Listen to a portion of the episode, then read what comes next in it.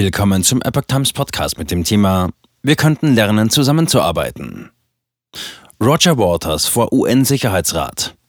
Was haben die Millionen ohne Stimme zu sagen? Ein Artikel von Epoch Times vom 2. März 2023. Roger Waters, Mitbegründer von Pink Floyd, sprach am 8. Februar 2023 in New York vor dem Sicherheitsrat der Vereinten Nationen zum Ukraine-Krieg. Hier die komplette Rede aus dem Englischen übersetzt. Frau Präsidentin, Herr Präsident, sehr geehrte Exzellenzen, meine Damen und Herren. Ich fühle mich zutiefst geehrt, dass mir die einmalige Gelegenheit geboten wird, Ihre Exzellenzen heute zu informieren. Mit Hilfe Ihrer Nachsicht werde ich mich bemühen, das auszudrücken, was ich für die Gefühle zahlloser unserer Brüder und Schwestern in der ganzen Welt halte, sowohl hier in New York als auch auf der anderen Seite der Meere. Ich werde Sie in diese heiligen Hallen einladen, damit Sie zu Wort kommen können.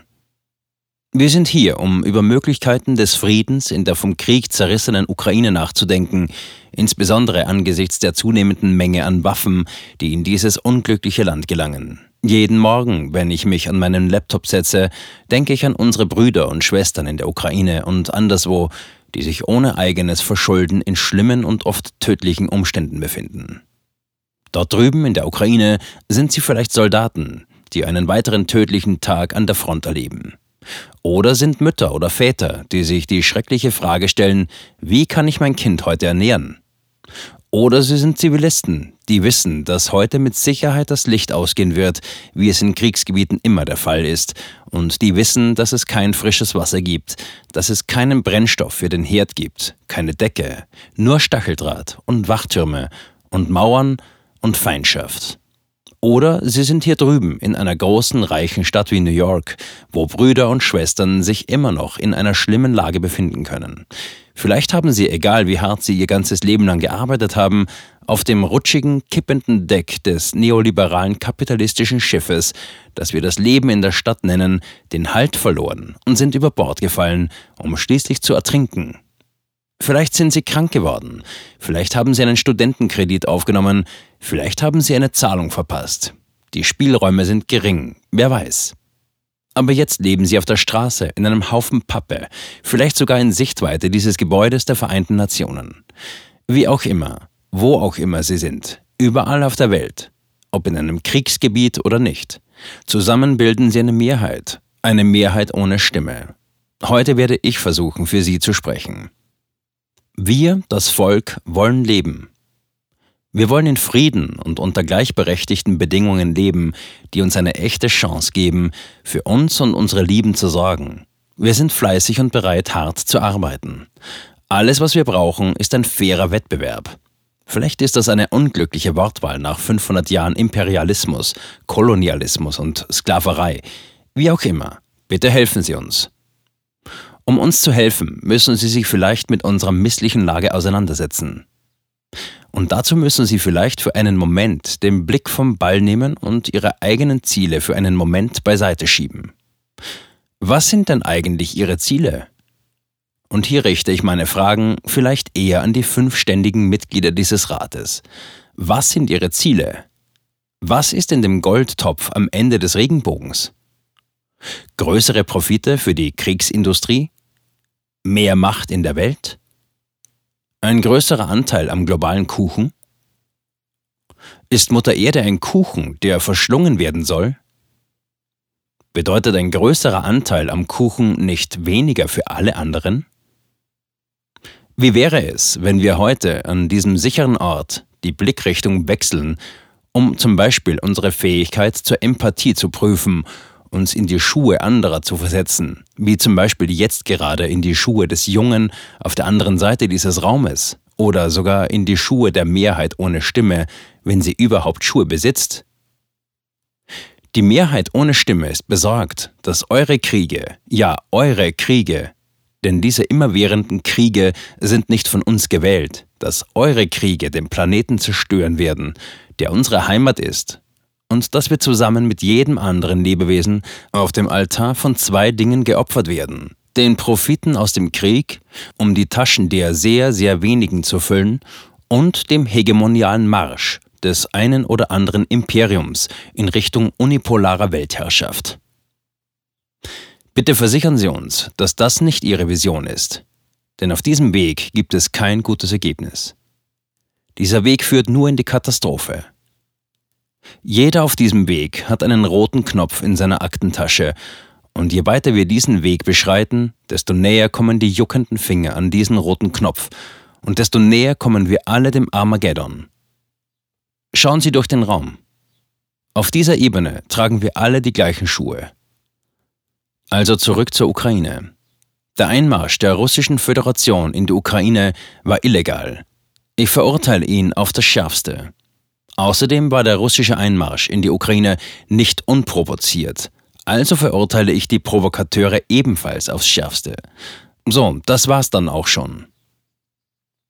Als ich diese Rede gestern geschrieben habe, habe ich angemerkt, dass das Vetorecht in diesem Rat nur in den Händen der ständigen Mitglieder liegt. Ich war besorgt, dass dies undemokratisch ist und dass es diesen Rat zahnlos macht. Heute Morgen hatte ich eine Offenbarung. Vielleicht ist zahnlos in gewisser Weise eine gute Sache.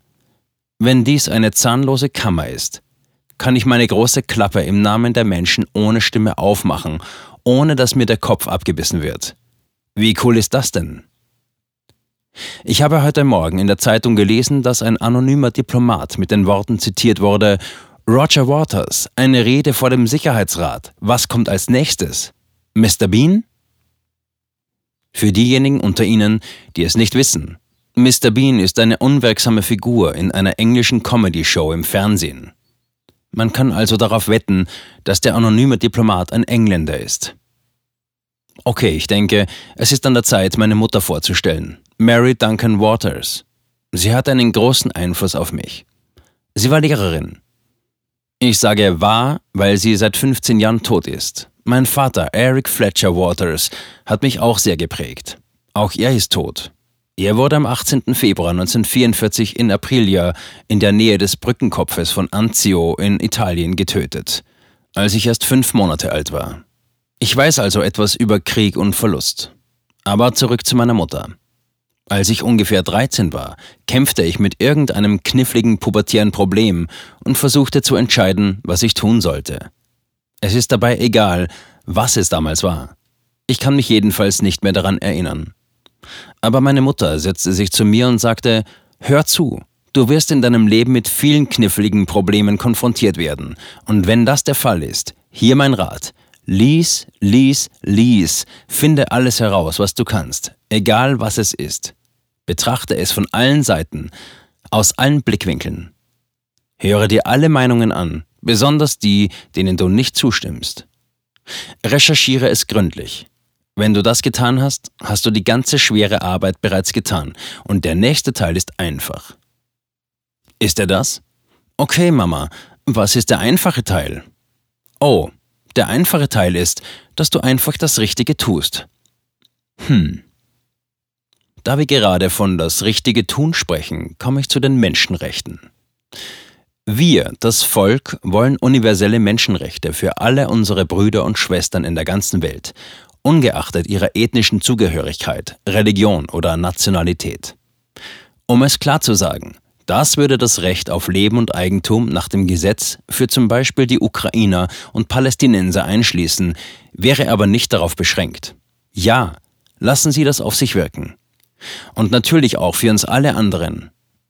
Eines der Probleme bei Kriegen ist, dass es in einem Kriegsgebiet oder überall dort, wo die Menschen unter militärischer Besatzung leben, keinen Rechtsweg gibt. Es gibt keine Menschenrechte. Heute befassen wir uns mit der Möglichkeit des Friedens in der Ukraine, insbesondere mit der Bewaffnung des Kiewer Regimes durch Dritte. Mir läuft die Zeit davon. Was haben die Millionen ohne Stimme zu sagen? Sie sagen, danke, dass Sie uns heute anhören. Wir sind die vielen, die nicht an den Gewinnen der Kriegsindustrie teilhaben. Wir ziehen nicht bereitwillig unsere Söhne und Töchter auf, um Futter für eure Kanonen zu liefern. Unserer Meinung nach ist die einzig vernünftige Vorgehensweise heute die Forderung nach einem sofortigen Waffenstillstand in der Ukraine, ohne Wenn und Aber. Es darf kein einziges ukrainisches oder russisches Leben mehr geopfert werden. Kein einziges. Sie alle sind in unseren Augen wertvoll. Es ist also an der Zeit, den Mächtigen die Wahrheit zu sagen. Erinnert ihr euch noch an die Geschichte von des Kaisers neuen Kleidern? Natürlich tut ihr das. Nun, die Führer eurer jeweiligen Reiche stehen mehr oder weniger nackt vor uns. Wir haben eine Botschaft für sie. Es ist eine Botschaft von allen Flüchtlingen in allen Lagern, eine Botschaft aus allen Slums und Favelas. Eine Botschaft von allen Obdachlosen auf allen kalten Straßen, von allen Erdbeben und Überschwemmungen auf der Erde. Es ist auch eine Botschaft von all den Menschen, die noch nicht ganz verhungert sind, sich aber fragen, wie sie mit dem wenigen Geld, das sie verdienen, ein Dach über dem Kopf und Essen für ihre Familie bezahlen sollen. Mein Heimatland England ist Gott sei Dank kein Empire mehr. Aber in diesem Land gibt es jetzt ein neues Schlagwort. Eat or Heat. Man kann nicht beides tun. Dieser Schrei hallt durch ganz Europa. Offenbar glauben die Mächtigen, dass wir uns alle nur einen ewigen Krieg leisten können. Wie verrückt ist das denn? Die etwa vier Milliarden Brüder und Schwestern dieser Mehrheit ohne Stimme, die zusammen mit den Millionen in der internationalen Antikriegsbewegung eine riesige Wählerschaft darstellen, sagen also, genug ist genug. Wir fordern einen Wandel. Präsident Biden, Präsident Putin, Präsident Zelensky, die USA, die NATO, Russland, die EU, Sie alle. Bitte ändern Sie jetzt den Kurs. Stimmen Sie heute einem Waffenstillstand in der Ukraine zu. Das wird natürlich nur der Ausgangspunkt sein. Aber alles lässt sich von diesem Ausgangspunkt aus weiterführen. Stellen Sie sich den kollektiven weltweiten Seufzer der Erleichterung vor, der Ausbruch von Freude, die internationale Vereinigung der Stimmen, die in Harmonie eine Hymne auf den Frieden singen. John Lennon, der aus dem Grab heraus mit der Faust in die Luft schlägt. Wir sind endlich in den Korridoren der Macht gehört worden. Die Tyrannen auf dem Schulhof haben zugestimmt, mit dem nuklearen Spiel aufzuhören. Wir werden also doch nicht alle in einem nuklearen Holocaust sterben. Zumindest nicht heute.